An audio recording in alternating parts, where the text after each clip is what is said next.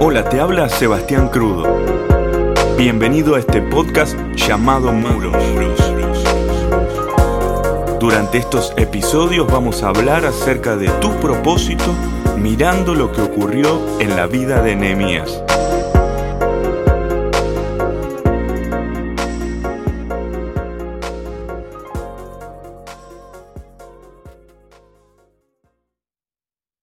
Hola, bienvenido a este nuevo episodio de Muros donde estamos compartiendo acerca del propósito, acerca del llamado y cuáles son esos secretos y esas claves que encontramos en la vida de Nehemías. Él es un ejemplo para nosotros porque es un hombre que pudo reconstruir los muros de Jerusalén. En la palabra de Dios se nos enseña cómo lo hizo y ese proceso nos ayuda a entender un poquito más de cuáles son los requisitos para poder cumplir con el propósito de Dios en nuestra vida. Estuvimos hablando en ocasiones anteriores acerca del carácter. El carácter es clave porque la formación de nuestras decisiones nacen en nuestro corazón. El corazón es, por supuesto, el lugar donde se toma cada decisión personal y va a afectar el resto de nuestros días lo que hoy hagamos. Por esto hablamos de un corazón dispuesto, por eso es que hablamos de tener el corazón correcto para poder cumplir con el propósito. Y hoy vamos a compartir acerca de un principio más. Si miramos en la vida de Nehemías, nos damos cuenta de algo interesante. Todo el primer capítulo del libro de Nehemías está casi por completo dedicado a demostrar una oración que él hizo. Qué interesante, ¿no? Porque tal vez hayamos pasado por cantidad de situaciones en nuestra vida, pero ¿de cuál de todas ellas se puede decir o podemos recordar de que hubo un momento de oración? ¿O qué oración podemos recordar que hayamos hecho? Estoy seguro que alguien ahora mismo está recordando, quizás estando en un hospital, tal vez estando en la calle en una situación difícil en la cual estaba en riesgo su seguridad. ¿Hay alguna situación que puedas recordar cuál fue tu oración?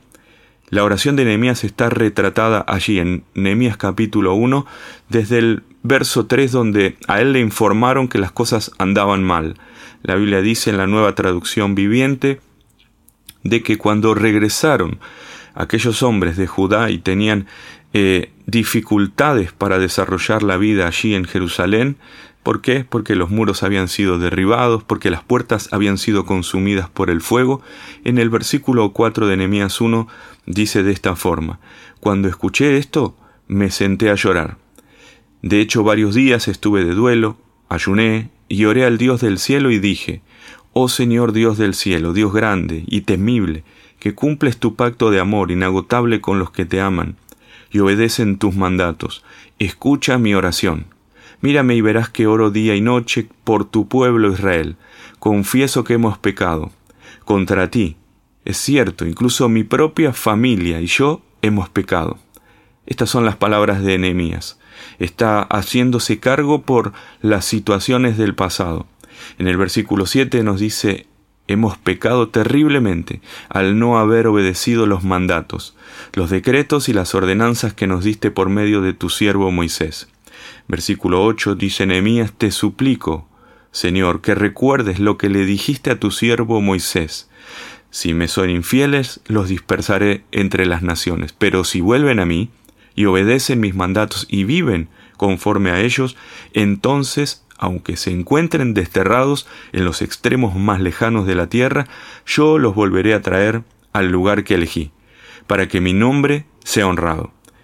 Verso 10 nos dice, El pueblo que rescataste, Señor, con gran poder y mano fuerte, es tu siervo. Oh Señor, te suplico que escuches mi oración. Escucha las oraciones de aquellos quienes nos deleitamos en darte honra. Te suplico que hoy me concedas éxito y hagas que el Rey me dé su favor. Pon su corazón, en su corazón, perdón, el deseo de ser bondadoso conmigo. Estas son, las palabras, este es el pensamiento de Nehemías. Alrededor de once veces en todo el libro vemos que Nehemías se arrodilló delante de Dios en oración. Qué bueno es poder comprender el poder escondido en la oración y acá está el principio que quiero que me acompañes a desarrollar durante los próximos minutos. Una persona que cumple con el propósito y que cumple con el llamado de Dios, lo hace porque se nutre con el tiempo que pasa con Dios. El momento de oración, el momento de rendirnos a Dios por completo, es el momento en el cual recibimos la guía de Dios y le comentamos a Dios, no solo cuáles son nuestros problemas y nuestras situaciones que Dios ya conoce, pero también qué es lo que Él ya dijo de nosotros, qué es lo que Él prometió que iba a hacer. La oración se volvió lo más importante para Nehemías. Y esto es para pensarlo, porque Dios nunca va a usar a un hombre o a una mujer que ame ponerse a sí mismo por demás, ame ponerse a sí mismo por encima de los otros. Dios elige a las personas que pasan tiempo con Él delante de su trono de la gracia. La prueba que atravesó Nehemías, la situación difícil que tuvo que enfrentar, demostró que él tenía carácter. ¿Por qué? Porque frente a las malas noticias, lo primero que hizo fue orar. El éxito verdadero no va a venir de la gente que nos ve. El éxito verdadero no va a venir de las armas que hay en nuestras manos, sino de las armas espirituales que Dios ya nos dio. Es que no tiene tanto que ver con lo que la gente vea, sino con lo que la gente no ve. Son las cosas que hacemos en los momentos y en los espacios que nadie ve, los que valen. Nehemías, cuando nadie lo vio, se puso a orar. Ningún hombre que falla en orar va a tener éxito en cualquier emprendimiento con Dios. Es la clave para poder seguir avanzando en el propósito, tener tu tiempo con Dios. Es más, el aspecto más importante de todo tu llamado será la oración, porque es donde hablamos con Él y es donde escuchamos su voz. Todos nosotros fuimos llamados a orar, todos fuimos llamados a acercarnos a Dios. Dios siempre está disponible, aunque nosotros no siempre estemos dispuestos. Y claro, cualquier persona hoy podría pensar, bueno, pero yo no soy un predicador, yo no soy pastor, yo no tengo un ministerio, no sé cómo acercarme a Dios. Yo quiero decirte que aunque no todos van a predicar, no todos quizás puedan predicar porque hay un llamado, hay quizás alguna tarea específica que Dios tenga para cada uno de nosotros, pero sí quiero decirte que cualquier persona puede orar.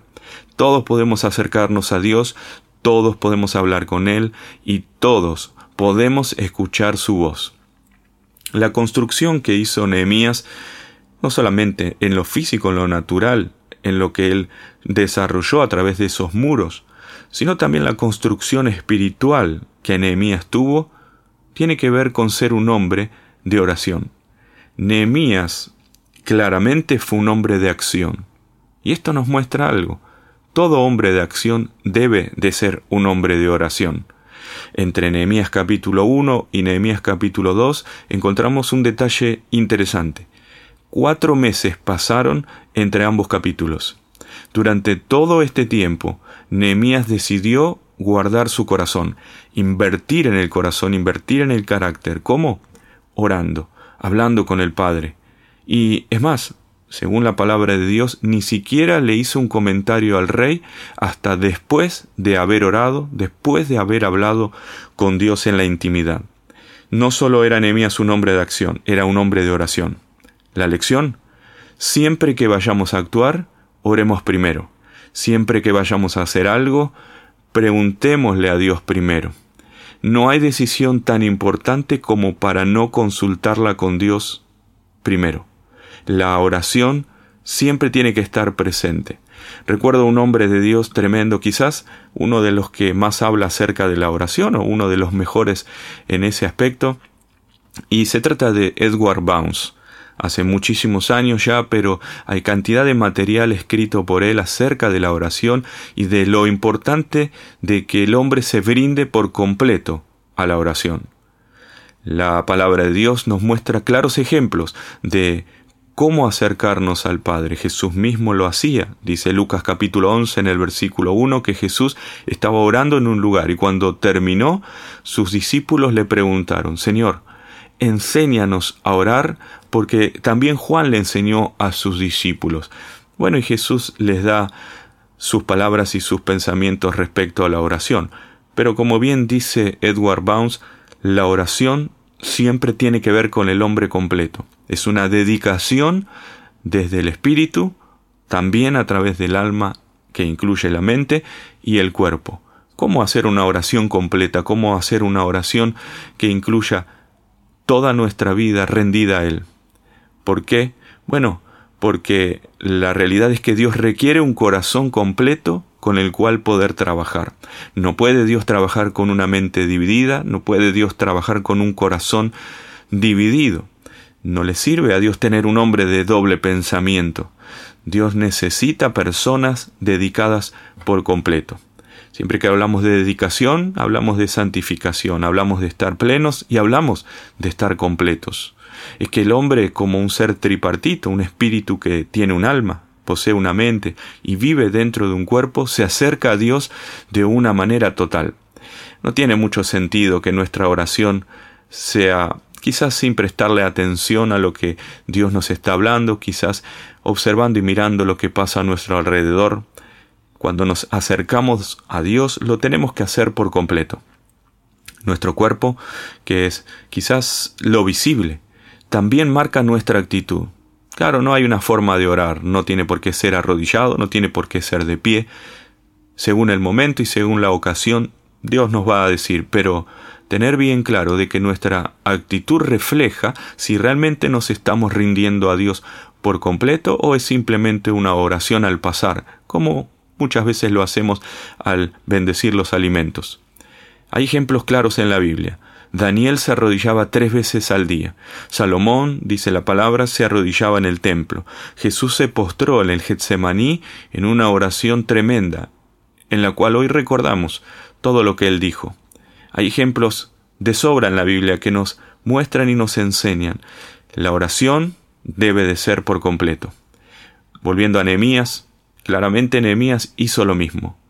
Dice en el capítulo 1, versículo 4, me senté, en segundo lugar dice lloré, en tercer lugar dice estuve de duelo, en cuarto lugar dice ayuné, en quinto dice oré, y por último, recién entonces, Él nos transmite esto. Y dije, Muchas veces nosotros somos rápidos para hablar, para decir, sin haber orado, sin haber consultado.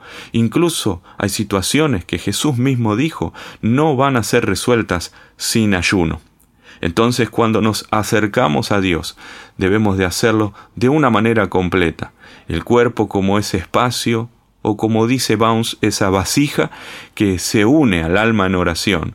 Nuestra mente bien orientada y enfocada al momento que vamos a vivir y es el acceso al trono de la gracia de Dios y nuestro espíritu, claro, nuestro espíritu es el lugar, es el espacio donde Dios va a hablar, es nuestra conexión directa con Dios una oración que no es al pasar, una oración que es dedicada. Nehemías entró en ese proceso. Claro, había recibido malas noticias y cualquier noticia en nuestra vida que genere un shock, que nos haga pensar, ¿qué puedo hacer yo con esto? ¿De qué manera lo voy a resolver? Siempre, siempre necesita de la oración y de la voz de Dios. A lo mejor hay alguna verdad que escuchaste en los últimos días que realmente te dolió. Antes de pensar en hacer algo, lo mejor es pensar en orar. Nemías fue un hombre de compasión, un hombre con sentimientos fuertes, como cualquiera de nosotros quizás hoy podría serlo a la hora de hacer una obra para Dios. ¿Cuál era el problema o el inconveniente en la oración? ¿O cuál era la situación que Nehemías había observado? Porque claramente le dijeron, los muros están derribados, la gente no sabe qué hacer. Pero el problema no eran las paredes, el problema no eran los muros, el problema no eran las ruinas.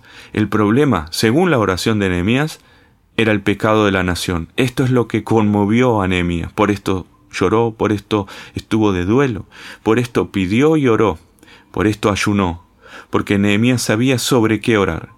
Y así como los discípulos le preguntaron a Jesús, Señor, ¿podrías enseñarnos a orar? Hoy Dios puede enseñarnos a acercarnos a Él. Hoy Nehemías nos enseña de qué manera hacerlo, porque Él sabía sobre qué orar. Muchas oraciones en nuestra vida no fueron respondidas porque no sabemos orar. Jesús mismo lo dijo, ustedes no saben orar, hablando a los discípulos. Y es que quizás hemos pedido de la manera equivocada. Nemías supo, no tenía que orar por los muros caídos, Nemías supo, tenía que orar por el corazón de la gente. Eran los errores del pasado los que habían hecho que estén hoy a donde estaban. Por último, quiero hablarte acerca de las palabras de Nehemías. El lenguaje que Nehemías utilizó en su oración nos demuestra que claramente él conocía la palabra. Él conocía lo que Dios ya había dicho. Porque Nehemías habla en términos totalmente bíblicos. La mejor oración que nosotros podemos hacer es la que habla el lenguaje de Dios. Si Dios lo dijo, Él lo puede hacer. Si Dios lo prometió, Él lo cumplirá. Primera de Juan capítulo 1 en el versículo 9 dice que si confesamos nuestros pecados, Él es fiel y justo para perdonar nuestros pecados y limpiarnos de toda maldad. Nehemías comenzó su oración con una confesión. Y confesar no es más que decir una cosa como si fuese hoy, algo del pasado, algo que ocurrió, pero decirlo hoy. La confesión real significa estar de acuerdo con Dios sobre algún error, pero hablando su mismo lenguaje. Tal vez tu oración en el pasado no fue la correcta, pero hoy, hablando el lenguaje de Dios, entonces las cosas van a cambiar. Quiero mostrarte este ejemplo. Nehemías, siempre que oró, nombró los problemas de la nación, pero lo hizo asumiéndolos en primera persona. Esta es la calificación de un líder. Un líder está dispuesto a identificarse con las falencias de las personas que lo siguen, de las personas que representa.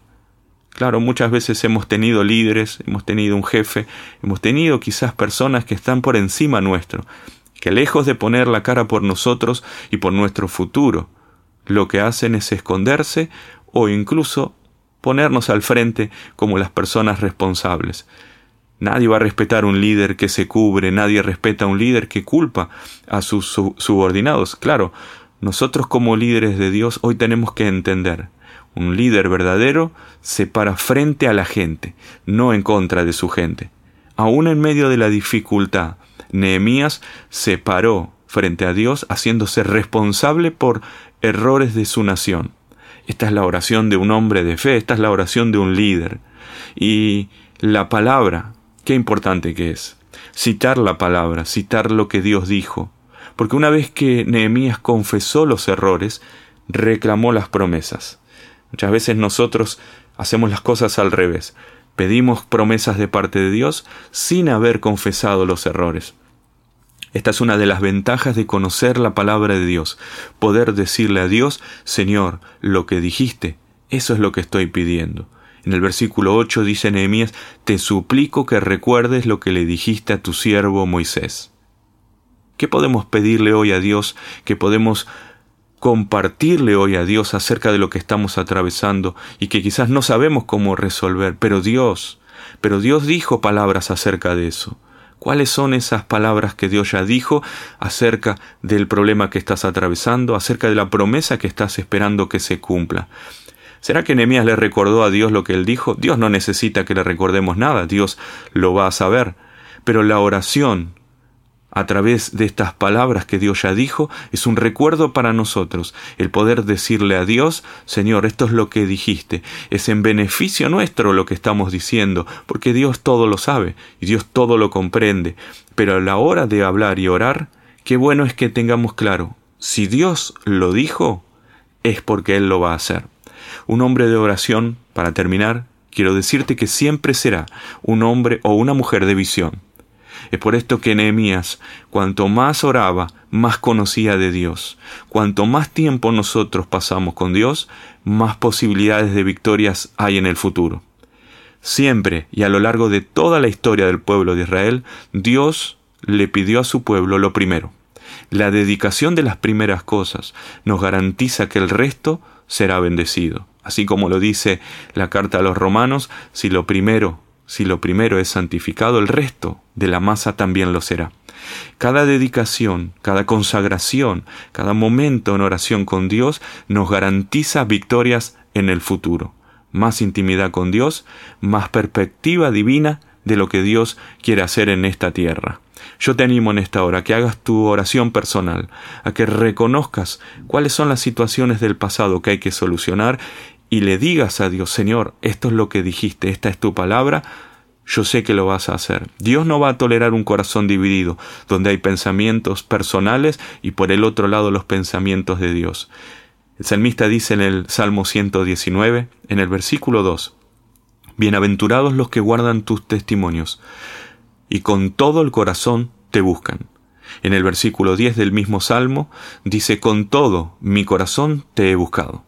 Nosotros tenemos que buscar a Dios con toda nuestra vida, con toda nuestra pasión y con todo el deseo y el anhelo de poder, de poder cumplir hoy con el propósito de Dios. No te lo olvides. Una persona que cumple el propósito es una persona que se nutre en el tiempo que pasa con Dios. Te espero en el próximo episodio de este podcast y vamos a seguir hablando, porque tu propósito se tiene que cumplir.